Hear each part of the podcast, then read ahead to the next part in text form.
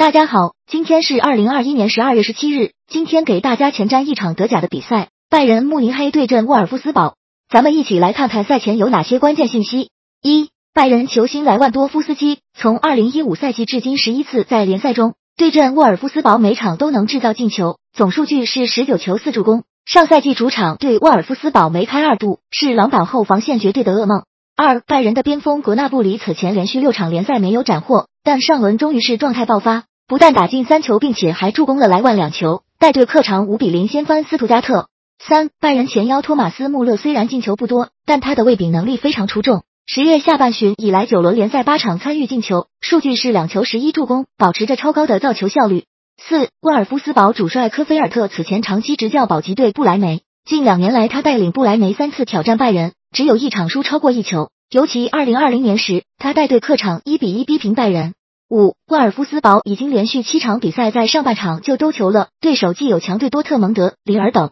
也有保级队斯图加特和比勒菲尔德等球队，近期的防守质量很差。六，沃尔夫斯堡本赛季客场对阵欧洲五大联赛强队的三场比赛战绩一平一胜一负，败仗是欧冠零比二二不敌西甲劲旅塞维利亚，此前欧冠零比零客场逼平了法甲卫冕冠军里尔，对战目前德甲前四的勒沃库森更是二比零爆冷取胜，球队具备一定打硬仗的能力。好，由于篇幅原因，每天这里的推荐比较有限。更多精彩，欢迎关注我们的英利足球微信公众号“雄鹰的鹰，锐利的利”，那里是我们的主要阵地。